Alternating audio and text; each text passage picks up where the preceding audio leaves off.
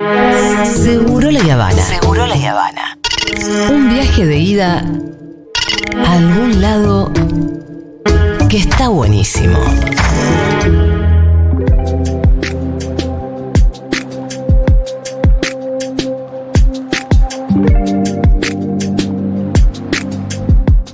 Bueno, el fin de semana vimos un espectacular, diría, operativo eh, de allanamiento en la, la conocida como Escuela de Yoga de Buenos Aires, un lugar donde hace muchísimos años funciona una secta de lo más macabra, secta que conocemos a través de la denuncia incansable de Pablo Salum, que es cuando era chiquito, este, fue cooptado por esa organización, logró escaparse y desde entonces que no para de hacer denuncias. Y, eh, De luchar contra esta y otras organizaciones sí, y de coercitivas, ¿no? además de convertirse en un referente sobre eh, las sectas, te diría a nivel mundial. Eh, con él hablamos, me parece que hace dos años fue en plena pandemia, porque hoy a la mañana escuché de vuelta la nota que le habíamos hecho, creo que fue en el 2020. Hablamos con él porque estábamos hablando de sectas en general, nos contó su historia. Eh, y bueno, el fin de semana creo que hubo un acto de justicia y me imagino que por lo mismo Pablo debe estar de lo más conmovido, eh, así que queríamos hablar con él. Está dando muy pocas notas, ahora nos va a contar también por qué. Eh, pero bueno, para nosotros un referente ineludible. Pablo, ¿cómo estás? Julia Mengolini, Fita Mendoza y Pitu Salvatierra te saludan. ¿Cómo están? Eh, buenos días. ¿Qué tal, Pablo? Buenos días. Bueno, ¿cómo estás vos?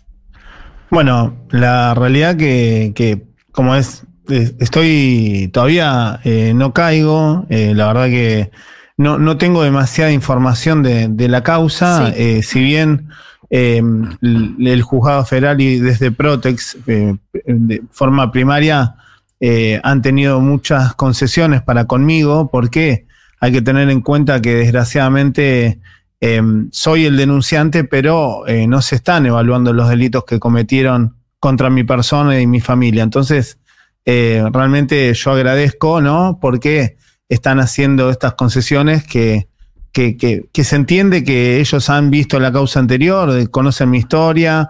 A ver, Eh, espera, vamos, y- vamos por parte, Pablo. Sí. Eh, ¿Para qué? Porque no, creo que estamos Sí. dando por sentados cosas que por ahí la gente no sabe bien. Sí, La, ni siquiera yo, además, por eso te pido algunas aclaraciones.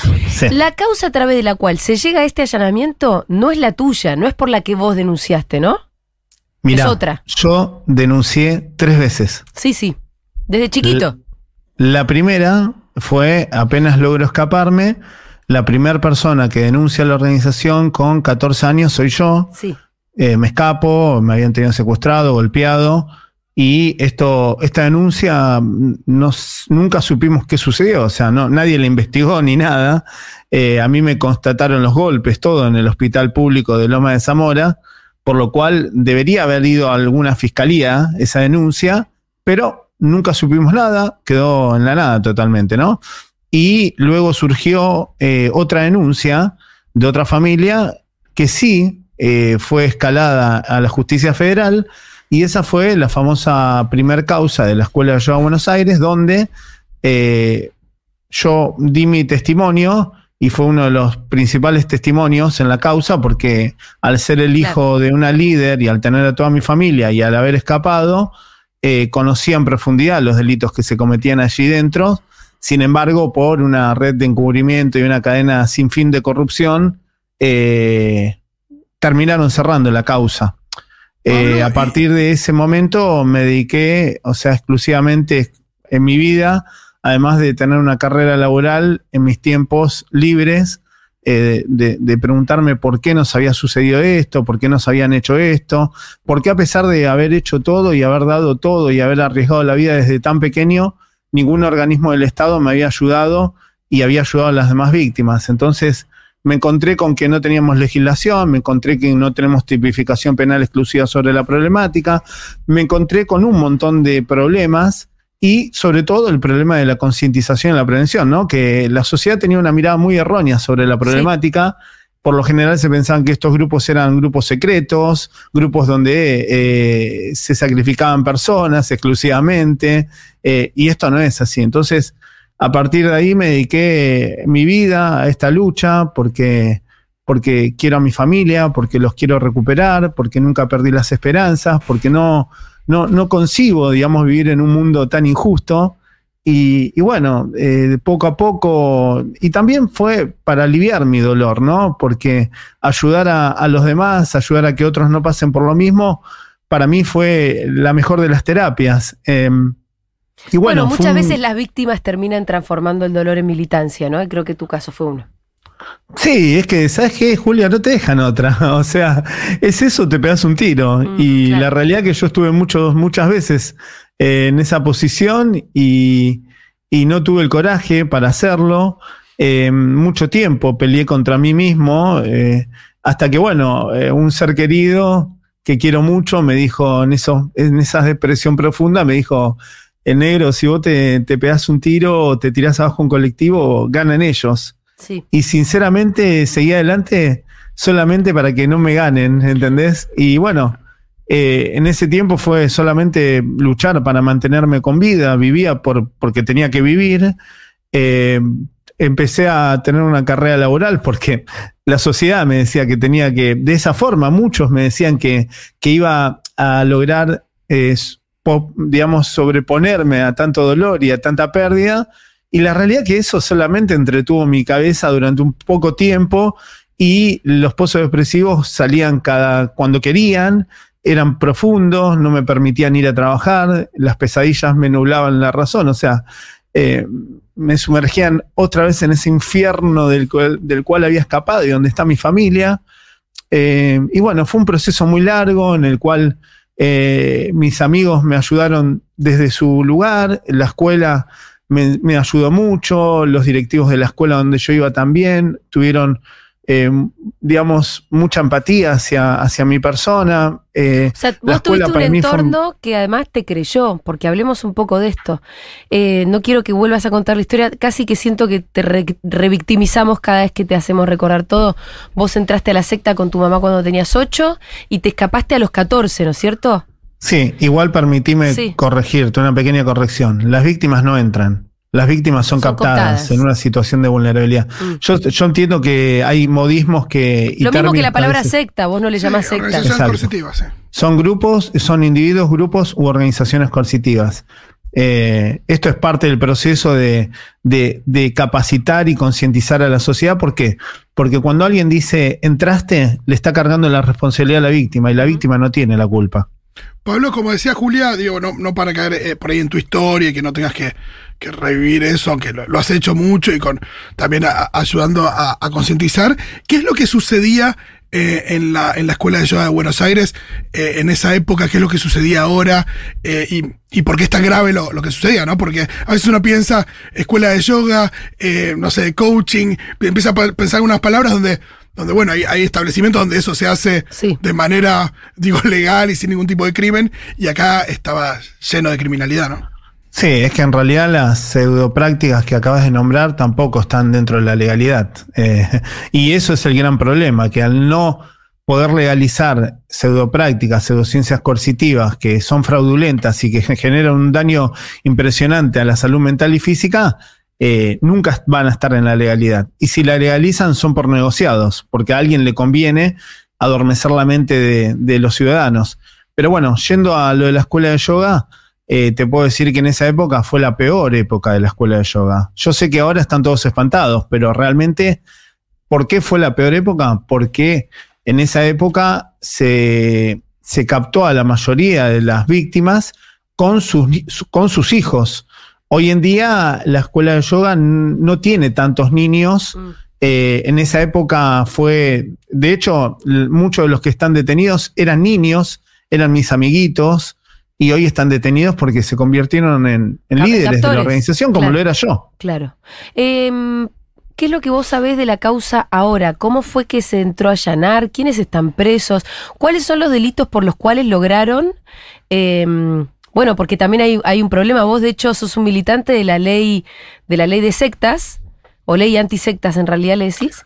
No, Eh, en realidad le decimos ley de grupo de dependencia, ley contra las organizaciones coercitivas. En realidad hay un montón de proyectos. Actualmente el único proyecto que está en el Congreso Nacional lo está impulsando la diputada Mónica Macha sí. del Frente para la Victoria y eh, o Frente para Todos, ¿no? Frente de que es todos ahora. ahora, sí. Eh, eh, y es una ley eh, meramente de concientización, educación, prevención y asistencia Claro. para las víctimas, crear un observatorio donde se puedan prevenir. eh, No crea nuevos tipos de eh, tipos penales. No, en este caso no se crearía una figura penal, sino sería una ley de resguardo. Claro. Y paralelamente sí, estamos pidiendo, estoy pidiendo que eh, se cree una tipificación penal exclusiva sobre la operatoria y el proceder de estas organizaciones coercitivas, porque claramente eh, el delito evoluciona y la legislación también, y esta problemática no está legislada desde nunca. Entonces, es importante que se cree una tipificación penal exclusiva porque son delitos que atentan sistemáticamente contra los derechos humanos, los derechos del niño, los derechos de la mujer, los derechos de la comunidad LGTB y la sanidad pública. Entonces, eh, y, y más agravado cuando el Estado es parte, ¿no? Porque el Estado es parte de, de este accionar. No está exento el Estado. El Estado es el que permite que ocurra esto por inoperancia, por corrupción y complicidad. Bueno, hay que- muchos, hay me- muchos políticos que están llegando al poder financiados por estas organizaciones coercitivas totalmente criminales que esclavizan a las personas. Ya que me sacás el tema del Estado, eh, en la entrevista que nos diste hace un par de años, em, vos en la caracterización de cómo puede ser que sucedan estas cosas, decías que la ausencia de Estado es uno de los responsables de que haya gente este, que termine captada pues, por estas organizaciones. Lo que decías es, ante la ausencia del Estado hay veces que no tenés dónde atenderte eh, cuando tenés problemas de salud, entonces ahí ya te hace más vulnerable. Bueno, y otras cuestiones, ¿no? Que cuando, el Estado te deja la intemperie, ahí es donde puede llegar a entrar una de estas, eh, estas organizaciones. Em, ¿Seguís pensando lo mismo? Porque me parece una, una definición muy interesante. Bueno, sí, básicamente esto ocurre con... eh, muchas veces hay gente que se enoja cuando yo hablo de temas de políticas, ¿no? Mi lucha no es partidaria, es política, toda lucha es política. Eh, sinceramente yo lo veo desde siempre, es algo que 30 años de estudio y de trabajo de campo tengo en esto, o sea, no estoy hablando, no estoy tocando oído, o sea, tengo un amplio currículum desbaratando organizaciones, imponiendo legislación, la legislación que estamos tocando acá la estamos imponiendo en México también para que sea tratada, o sea, tengo experiencia, entonces yo lo que les puedo decir es que he visto a lo largo de estas décadas de trabajo es que hay un, un grado de, eh, de, de, digamos, eh, de Com- complemento con temas ideológicos Mm, que eh, son parte de abandonar políticas sociales, claro. políticas de cubrir derechos, eh, igualdad de derechos, igualdad de oportunidades. Las personas que son arrojadas fuera del sistema son captadas por estas organizaciones coercitivas y también las personas que no tienen acceso a una educación de calidad, sanidad de calidad, trabajo, hogar, eh, estos niños se les está adormeciendo la mente dentro de las escuelas públicas. Hoy en día, eh, esos mismos movimientos ideológicos están impulsando legislación para reformar la educación argentina, la educación pública, y por ejemplo en la provincia de Buenos Aires ya lo han logrado en el gobierno de María Eugenia Vidal con la ley de educación emocional, que la columna vertebral no son los conocimientos, sino son otras cosas, ¿no? Es adoctrinar a los niños desde el tema emocional. Docentes que no están capacitados bajo ningún concepto en tocar temas emocionales y psicológicos. Me interesa esta, esta lectura que es como decís vos, no es partidaria, pero sí política e ideológica, es decir, las ideas eh, que, que proponen un Estado más chico, que proponen una sociedad más individualista, ayudan de alguna manera a que estas organizaciones se terminen haciendo más fuertes. De hecho, hablábamos en esa misma entrevista como en Brasil, Perdón, perdón. Sí. No solo, no solo se, se vuelven fuertes estas organizaciones coercitivas, sino que se retroalimenta ese, esa cuestión ideológica desde el egoísmo, la falta de empatía, ¿no? Porque claramente eh, el dinero que le sacan a las víctimas a través de la esclavitud, a través de la reducción a la servidumbre, la explotación sexual y el fraude sanitario, vuelve a esas mismas campañas electorales, proselitismo dentro de, de la infraestructura de esas organizaciones e incluso los obligan a votar a sus víctimas por esos candidatos, ¿no? ¿y quiénes son esos candidatos? ¿Lo podés decir o no? Mira, por lo general no, no puedo meter a todos en la misma bolsa porque siempre hay de todos lados, ¿no? Siempre hay eh, independientemente del lado ideológico, siempre hay excepciones, pero por lo general suele ser de la extrema derecha. Em, al mismo tiempo, y esto te, quiero sacar el tema, como para que no parezca que, me estoy haciendo la tonta, porque la verdad me llamó mucho la atención. ¿Cuál es la denuncia que vos estás haciendo sobre Estela Carlotto y, y Pérez Esquivel? Bueno, la realidad es que eh, ellos, todos estos organismos de derechos humanos, em, en, plena, en plena causa, en el año, fines de la década del 90, eh, estuvieron asociados a la organización coercitiva, eh, la ayudaron, eh, presionaron en las causas judiciales para que se los deje libre. Eh, Pérez Esquivel, por ejemplo, eh, traficó sus influencias para que lo liberen a Juan Perkovich de una comisaría. Pero esto Estos fue, documentos son, estos documentos yo los publiqué, son Sí, sí, eso es lo que públicos, yo con sello, firma, y eh, además, además, el gran problema es que impulsaron, apoyaron una falsa denuncia en contra de los padres que estaban tratando de rescatar a sus hijos por narcotráfico. ¿Y por qué? Porque te digo la verdad, ¿por qué pensás que un señor como Pérez Esquivel, de quien yo la verdad que tengo pocas dudas sobre su decencia, eh, pudo haber eh, de algún, eh, Yo la verdad que no, Julia. No, bueno, qué sé yo. Eh, después de Carlotto, lo que lo único que hay es una firma eh, en esto, una especie de solicitada que pide la liberación de Perkovich. No, no, no es solo una solicitada, Julia. Eh, son un montón de acciones que cometieron a lo largo de los años para lograr la impunidad de la organización. Han viajado al Congreso de los Estados Unidos, donde han defendido a la organización y le han mentido al Congreso de Estados Unidos diciéndole que era una escuela de filosofía, que eran perseguidos porque su líder era judío.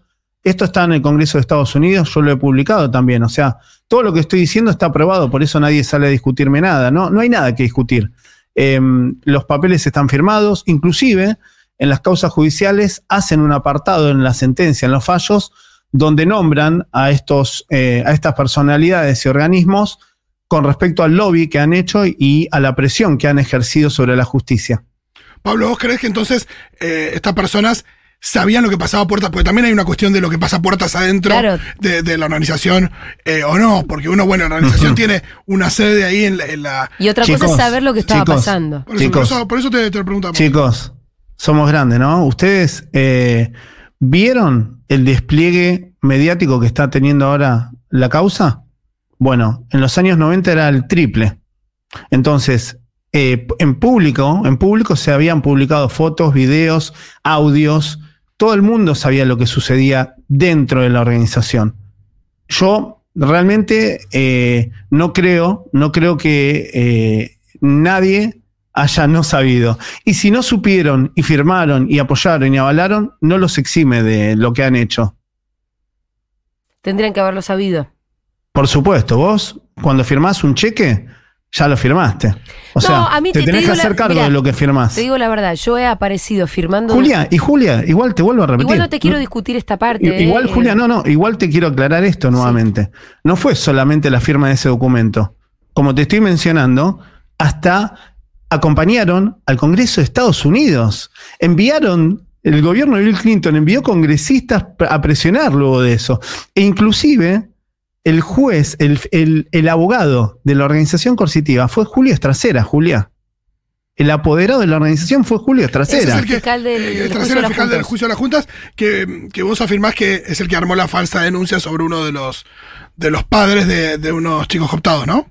Sí, sobre, eh, más precisamente sobre eh, Pino Paparela, que es un peluquero que lo conoce en todo el mundo. Claro, de Pino, Leo Y la mujer, Ajá. gente que yo quiero muchísimo, y Cristina, esa mujer a la que le armaron esa falsa causa que se terminó comprobando que era falsa, em, falleció hace un par de años Claro. sin poder recuperar a su hija. Esa que Yo que lado de tú ella, yo vi lo que sufrió esa mujer. Bueno, contanos un poco, volvamos ahora al presente. y Igual, al- Julia, sí, pará, déjame decir algo. Sí. Independientemente de esto, yo no quiero que se mezclen las cuestiones. Yo no quiero que eh, de movimientos ideológicos se utilicen mis denuncias y lo que me ha sucedido para manipular a la opinión pública con respecto a algo político. ¿Se entiende? No, sí, porque sí, lo, se- mira, porque a lo mí estoy me- viendo, lo estoy viendo. Sí, Eh, me llamó cuando- mucho la atención cómo eh, cuando vos tuiteaste que ibas a estar al aire en Segurola, abajo empa- empezaron a, a caerte muchísimos tweets de gente que no me quiere mucho, digamos. Yo estoy acostumbrada, pero enseguida a meter esta cuestión adentro de la grieta, ¿no? Sí. "Ah, vas a hablar con esa cuca, no puedes hablar con esa cuca. Sí, es porque que no sé yo- qué. Y yo, y miren, yo la es verdad que- que digo, si hubo una secta donde sucedieron estas, perdón, eh, organización coercitiva, donde sucedieron estas cosas, donde eh, Pablo estuvo em, cooptado durante un montón de años durante su niñez y se cometieron estos delitos y se comprueba que estos delitos fueron ciertos, la verdad que no hay mucho, no hay mucha grieta de la- sobre la cual discutir, ¿no? No, Eh, no, entonces, y además. es verdad, salgamos de esto. Digo, yo te lo Sí, quería sí, preguntar como para sí. que no parezca lo que No, me hago que, la que sí, que lo estás ocultando. De hecho, yo no lo mencioné porque, sinceramente, para mí No lo más importante. importante. lo más importante mi familia. Está bien. Esto que yo estoy diciendo del tema de eh, todo esto que han hecho, a mí me ha dañado profundamente. A mí me han dañado la vida para siempre. ¿Por qué? Y porque yo no voy a poder. eh, nadie va a poder juzgar a la organización coercitiva por los delitos que cometieron en contra de mí, de mi persona. Porque esos pre- no- prescribieron. ¿Ya está, se fueron sobreseídos? Claro, o sea, esa causa la cerraron por falta de mérito. Todo lo que yo denuncié es como que ya lo juzgaron. Entonces, nosotros tuvimos que denunciar sobre delitos nuevos, o sea, hechos nuevos. Pero por eso, Entonces, a mí me quitaron la con- posibilidad hasta inclusive, Julia, Sí. de una reparación económica. Claro. O sea, a mí me han dejado en la calle. Yo me he bancado estos 30 años desde abajo, desde bien abajo, y yo también soy una víctima. ¿Por qué esta organización que tiene una fortuna en base a la explotación y a lo que nos han hecho, yo no tengo posibilidad de reclamar una indemnización, por ejemplo, por todo el daño, el daño que me han hecho? Y no hablo desde lo económico, sino de la reparación. La justicia no va a juzgar a Juan Perkovich a toda la organización por lo que le hicieron a todos los niños que han abusado, lo que me han hecho a mí, lo que le han hecho a mi familia. Estos delitos son nuevos. Sí, son un puñado de crímenes que también, eso te quería preguntar, ¿son crímenes diferentes a los que cometieron eh, con vos? ¿Son crímenes similares? Digo, la, la organización se seguía manejando de la misma manera que, que se manejaba antes de que, de que saliera toda la luz en los noventas, o empezaron a cometer crímenes, eh, no voy a decir menos graves, pero con diferentes, no sé, la cuestión de la explotación sexual eh, seguía hasta hoy, por ejemplo. Bueno, sí, la explotación sexual nunca dejó de estar, Ajá. Porque es la esclavitud, la, la- la- la manera que tienen las organizaciones coercitivas de generar mayor rédito económico y sobre todo someter a las víctimas. El, tema sexual se utiliza dentro de las organizaciones coercitivas para someter, además de explotar sexualmente, ¿no? Es para desequilibrar a las víctimas, porque te dicen que a través de ese, ese, esa ofrenda sexual estás evolucionando. Claro. No lo hacen bajo su propia voluntad. Entonces es terrible soportar ser violado porque tu líder dice que vas a evolucionar. Ahora, lo que sí ha variado es que eh, yo cuando dije que los delitos son menores es porque justamente como no se permite tener hijos dentro de la organización coercitiva, no hay, no están los niños que estábamos antes. O sea, esos niños ya crecieron, Sí. ya son mayores. Y ahora además esto, están presos. Sí, encima están presos. O sea, ¿por qué? Porque las víctimas son transformadas en victimarias. Claro. Ahora, la justicia va a tener que determinar si son más víctimas, más, más que victimarios o más victimarios que víctimas. ¿Quiénes son los Eh, que.? eh, quiero, quiero ir un poco a que me, me pongas al tanto. ¿Cómo fue la investigación? Me imagino que debe ser eh, a partir de qué denuncia, qué es lo que encontraron y por qué el allanamiento de este fin de semana y quiénes están presos. Mira, hay cosas que no quiero mencionar, eh, si bien soy yo el que estuvo al frente de todo esto junto con Protex, no, no quiero mencionar detalles porque esto está recién iniciándose. Lo que puedas Eh, entonces. Básicamente todo lo que se descubrió fue todo lo que denuncié. o sea, eh, han descubierto incluso algunas cosas más, mucho más graves, por lo que me han dicho a grandes rasgos. Pero básicamente es una organización coercitiva internacional en la cual todo el dinero que se recaudaba en el exterior venía a parar a Argentina y entraba en forma de, eh, lo lavaban comprando bienes inmuebles a través de la inmobiliaria, donde uno de los que maneja la inmobiliaria es mi hermano y eh, tiene una escribanía, tiene una clínica donde traían gente del exterior, gente famosa inclusive del exterior. Eh, hemos podido rastrear hasta incluso el testimonio de un, de un gran, un famoso beisbolista de Estados Unidos, donde lo han traído a Argentina a tratarlo de ciertas adicciones o violencia y este tipo recomendando a esta organización, ¿no? ¿Y tu hermano está preso ahora?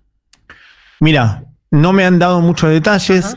Acá me han, siempre mi mujer me dice, y preguntá, y preguntá. Sinceramente yo no quiero preguntar nada. O sea, sinceramente yo no quiero preguntar, no quiero preguntar, no quiero saber. No, en este momento yo no quiero saber nada, sinceramente. No, no, no, no, no, no, porque yo eh, sabía que esto iba a ocurrir.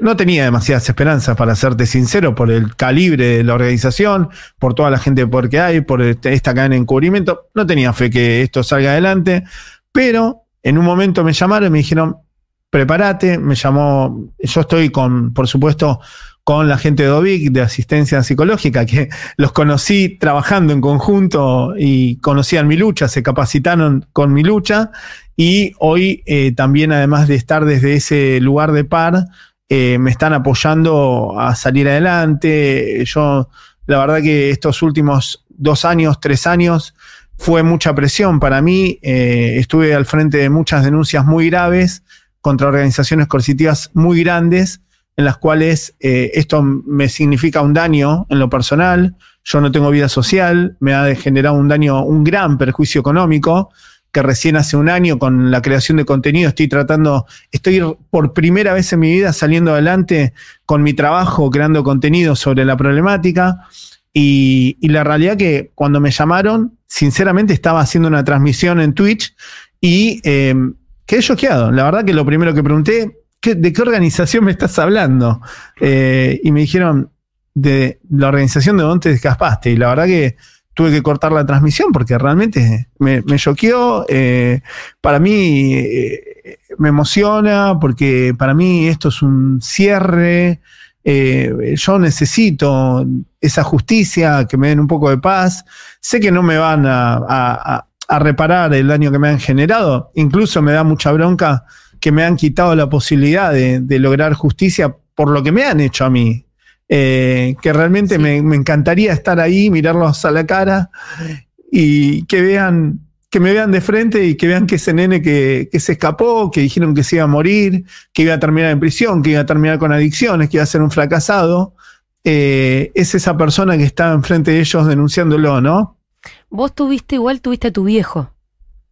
No, no lo tuve. Mi papá hizo su, su familia propia, me, me descartó. Eh, fueron años muy oscuros para mí también, de maltrato. Eh, la verdad que para mí la vida no fue muy grata. Eh, di- digamos que me rodeé de gente adulta que me ayudó mucho, los padres de mis compañeritos de la escuela, la escuela, la escuela, la escuela, la escuela, los directivos, los compañeros.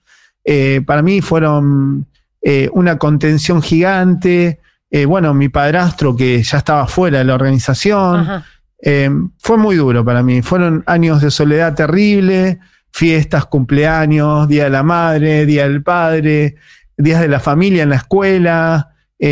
No, no poder explicarle a nadie lo que me pasaba, porque, porque es así. Luego, cuando tuve la carrera laboral, la primera entrevista de trabajo que fui, que me dijeron, ¿y tu familia? Y yo le dije, mira, la verdad que no los veo, no tengo contacto con ellos, no me contrataron, porque me, me catalogaron como un muchacho conflictivo, que seguramente que si su familia no estaba con él era algo malo. Entonces ahí aprendí a que tenía que mentir sobre lo que me había sucedido, ocultarlo, porque me juzgaban a mí. Y bueno, ahí conseguí mi, uno de mis primeros buenos trabajos fue en HP, en Compaq, ahí en, el- en- en San Isidro. Y cuando a mí me preguntó la jefa, la líder de, de la empresa, "Eh, ¿y tu familia? Y mi familia perfecta. Comemos asado todos los domingos, estamos súper contentos. Y conseguí el trabajo, porque Claro, yo Jamás mentir. tuve ningún problema psicológico. Jamás. Pasé siempre los exámenes, nunca, nunca tuve problema en lo laboral, siempre tuve una buena carrera, o sea, en la escuela lo mismo. Los problemas me los comía yo solo, la depresión me carcomía a mí internamente y bueno, lo solucioné en parte eh, con esta lucha que me ha comido la vida también, ¿no? Porque sinceramente yo no tengo vida, o sea, yo no tengo vida, chicos, o sea, no, mi vida es la lucha, o sea, yo no, no tengo familia, no tengo víctima, bueno, he construido mi propia familia, pero no tengo vida social, no tengo, no tengo nada en ese sentido. Bueno, Pablo, ahora un poquito de justicia. Miren, Yo, sé que, yo sé que lo que lo venís repitiendo. otros también, ¿no? Es largo, es justicia largo esto. En general, Reci- no por los delitos que cometieron con vos, pero bueno, evidentemente. Gente que va a pagar por lo, por lo que hizo en general. digo, Hay por- 50 personas detenidas. Hay 50 personas detenidas en la ciudad de Buenos Aires después de, de 19 allanamientos que se hicieron eh, ha- hace pocos días. Son miembros del departamento. Trata de personas de la Policía Federal que desbarataron esta banda acusada de dedicarse a la captación de personas para someterlos a la explotación sexual y laboral. Bajo esto, ¿no? La fachada de una escuela de yoga que funciona hace, bueno, más de 30 años. Pablo, ¿qué le dirías a, a una persona que tiene un familiar eh, cooptado por una organización coercitiva o que, o que eh, está en una situación en la que siente que le puede estar pasando? Digo, no sé si hay mucha conciencia en el momento en que, que a uno lo están cooptando, pero ¿qué le dirías a una persona que está cerca de una organización coercitiva? Bueno, que primero que se informen bien en nuestro sitio leyantisectas.com y en mi canal de YouTube Ley Antisectas tengo mucho contenido eh, dirigido a la concientización, a la educación.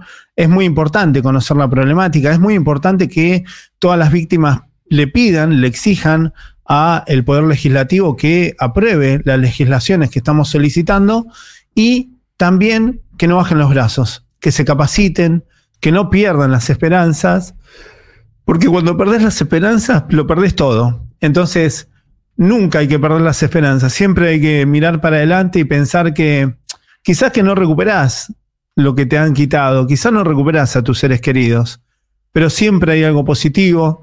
Hay mucha gente que vas a poder ayudarlo con tu testimonio. Hay mucha gente que, al escuchar lo que te ha pasado va a lograr mm, prevenir la captación o ayudar a sus propios familiares. Y la realidad es que tenemos que vivir en un mundo solidario, ¿no? Empático. Me sucedió a mí, me tocó a mí, me destruyeron la vida 30 años, Mm. 30 años a Donoren, luchando, eh, también eh, bancándome las consecuencias, ¿no? Las consecuencias que las cargo y son muy duras, muy duras las consecuencias que estoy pagando, porque no solo, no solo es el daño, sino la revictimización de un Estado ausente, de una persona que está gritando desde hace 30 años que lo escuchen, de un poder legis- leg- legislativo que mira para otro lado porque tranza, porque recibe dinero. Y bueno, la verdad que es muy injusto hablar de todo esto, pero bueno, apuesto, apuesto. Yo siempre digo, ¿no? La otra vez decía, vivimos en un mundo de mierda, pero me voy a morir tratando de cambiar o hacer un poquito mejor que, este, que, que lo que tenemos actualmente. Así que se- creo que es una tarea de todos generar concientización, prevención, empatía y saber que hoy me pasó a mí y que mañana te puede pasar a vos. Que nadie está exento. Eh, totalmente, me parece importantísimo. Esto es algo que ya no tenemos mucho más tiempo, Pablo, pero eh, pueden ir a escuchar la nota que le hicimos a, a Pablo hace un par de años, porque no hablamos tanto de este caso en particular, sino que hablamos más bien de este tipo de organizaciones en general. Y una de las definiciones y cosas a las que llegamos es esto: no son cosas muy secretas, funcionan a la vuelta de tu esquina. Tenés un amigo que está a punto de ser captado. Eh, Ese día creo que abrimos a mensajes y había mucha gente que y es esto quería acordarme. Sí, sí, hubo testimonios muy lindos. Y un montón de gente que contó, che, yo estuve un par de meses, no sé qué, o estuve a punto, me di Es que por lo general al desconocer la problemática, las víctimas no se autorreconocen como víctimas. Claro. O sea, cuando entran a mi canal de YouTube, la mayoría de las personas dice, uy, pará, a mí me lo hicieron, Claro. a mí me abusaron. Entonces, ahí se dan cuenta y pueden denunciar. Y por eso desde Protex, me- me- me- le- en una oportunidad me felicitaban, porque realmente a través de toda mi lucha se ha generado un grado de concientización que ha eh, elevado la tasa de denuncias, o sea, la cantidad de denuncias y todas las denuncias que están viendo, que están saliendo en estos últimos años es gracias a esa lucha, a que la gente reconoce que fue víctima, reconoce la operatoria y sabe cómo afrontar la lucha y eh, tiene éxito porque, porque saben lo que le ha sucedido. Ahora, te quería también mencionar que el tema de los medios, o sea, Ah, eso, eso es lo último que te quería preguntar. Eh, Primero agradecerte que nos hayas atendido y preguntarte por qué. Mira, sinceramente, yo no, tengo nada hablando. contra los medios, pero sinceramente no, no concuerdo con muchas políticas y eh, también me, me- me genera mucho daño que hace décadas que también denuncio la complicidad de los medios, cómo están subsidiándose con dinero ilícito de estas mafias criminales tratantes. Eh, por la noche podemos ver los grandes espacios que le dan para reclutar víctimas masivamente, como en muchos programas invitan a, estas, a estos gurú, videntes, parapsicólogos, eh, gurú New Age, eh, y todas estas pseudociencias coercitivas que están eh, direccionadas a vulnerar los derechos, la sanidad. Entonces, sinceramente, yo me veo entre la espada y la pared decir, che, pero eh, durante todos estos años que me callaron, me, me, censuraron, o me invitaban y me decían, Pablo, te invito, pero por favor, de esto no hables. Después viene, porque... después viene María Domínguez. Exacto. Entonces, realmente, sinceramente, yo a partir de esa censura que viví, inclusive en un programa eh, de un multimedio que me hicieron, me tendieron una trampa por denunciar a una organización ligada a, a, al PRO, eh, a partir de ahí aprendí y dije, ¿sabes qué? Me voy a abrir mis propios canales y por eso hoy en día le doy prioridad a mi canal. No es de malo, es porque sinceramente me, no, ningún medio me ha demostrado que le interesa mi, mi lucha. Sinceramente, eh, hay gente que sí, yo sé que internamente realmente se preocupa, como por ejemplo Malena Pichot, Sí. que, que siempre está, que me que habla, que me retuitea. O sea, chicos, yo hace 30 años que estoy luchando solo. Y muchos de los que me dijeron en la televisión que me iban a ayudar, tú muchos, ¿eh? Muchos.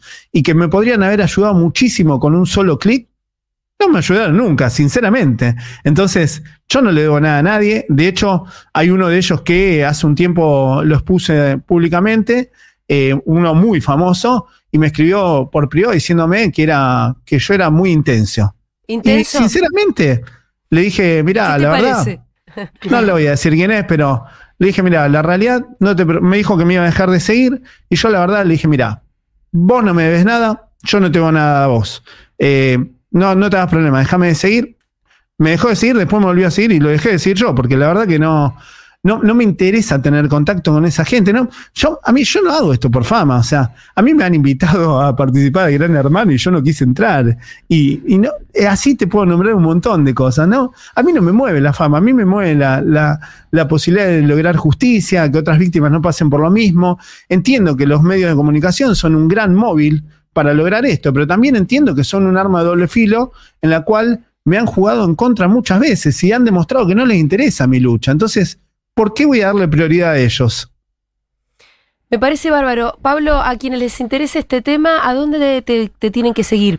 YouTube, Ley Antisectas o Ley Antisectas en Twitch, en Twitter, estoy en todos lados como Ley Antisectas o Antisectas. Pablo Salún. Perfecto. Dale, te mandamos un abrazo y gracias por la comunicación. Y de hecho quiero destacar esto que eh, cuando me invitaron me quedé con eh, el buen trato que tuve durante esa nota eh, tiempo atrás y por eso no tuve problema de hacer la nota con ustedes. De hecho hay muchas personas que me dijeron que no la haga previamente por estas cuestiones ideológicas. La verdad es que yo no tengo nada que ocultar y, y creo sinceramente que en las personas que, que tienen racionalidad y tienen eh, buenas acciones que no, no van a tenderme ninguna trampa como lo han hecho en esta nota. Te agradezco, como no lo han hecho en esta nota. Y claro, claro, porque sí, porque lo debo decir, porque quizás que hay más de uno de todos esos que dijeron, no, esa cuca. A mí también me han dicho que era cuca por eh, decir que me gustaban ciertas medidas de ciertos gobiernos. Y sí, hay, hay políticas que me gustan, me gustan. No, hay otras políticas que me gustan y están mal implementadas.